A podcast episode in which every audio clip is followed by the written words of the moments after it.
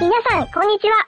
寿司动漫乌冬面，温泉樱花富士山，日本还有多少秘密不知道？银红酱来解答。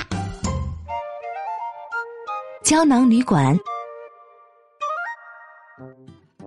胶囊旅馆是诞生于日本的一种价格便宜的简易住宿设施，你在繁华闹市区的各个角落都能看到，很多还附设桑拿洗浴，它帮你省下昂贵的酒店住宿费，却照样能够保证睡眠时间，可谓经济合理又方便。胶囊旅馆的使用方法。胶囊旅馆是城市里的一种简易住宿设施，它们都是单人间，但不是房间，而是一个个类似胶囊的空间，仅提供住客睡觉、洗浴等最低限度的服务。走进胶囊旅馆，要先脱掉鞋子，并把它们存放在带锁的鞋柜里。换好拖鞋之后，再到前台办理入住手续。因为睡觉的胶囊没有门锁，所以住客需要把贵重的物品放到各自的储物柜里面。为了防止盗窃，必用品要随身携带。为了方便起见，可以事先准备好一个小袋子来放洗漱用品和零钱等。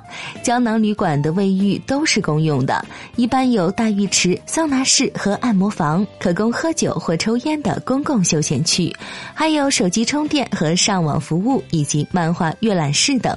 另外，和一般酒店不同，你可以穿着睡袍出入胶囊旅馆里的公共活动场所。每个睡觉的胶囊都没有门，只有卷帘门或者是百叶窗户。拉上之后，还是能够听到走廊里的脚步声、隔壁的杂音、鼾声等。胶囊旅馆是纯粹用于睡眠的地方，所以特别强调要保持安静，严禁在胶囊内和走廊里小声说话或者打电话。胶囊内铺有一张单人用简易床垫，还有一台小型电视机。它的最大魅力在于住宿费便宜，一般商务旅馆的住宿费一晚七千到八千日元，胶囊旅馆只需要四千到五千日元，最便宜的地方一晚啊只需要两千日元。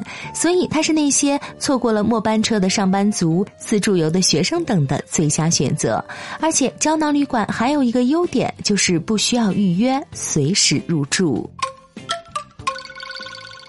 胶囊旅馆的诞生秘闻。胶囊旅馆最初诞生于一九七九年的大阪，它的设计者是世界著名的日本建筑师黑川纪章。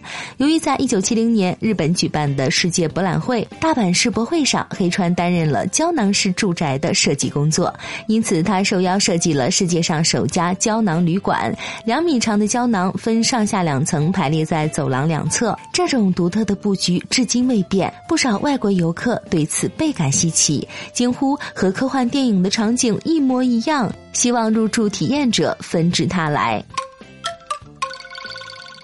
向女性住客开放。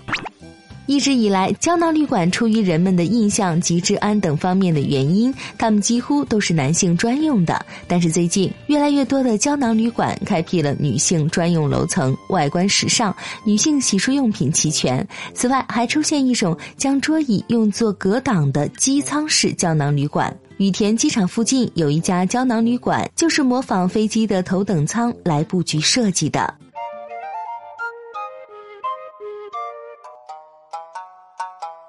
更多信息，请看日本网三 w 点 nipon 点 com。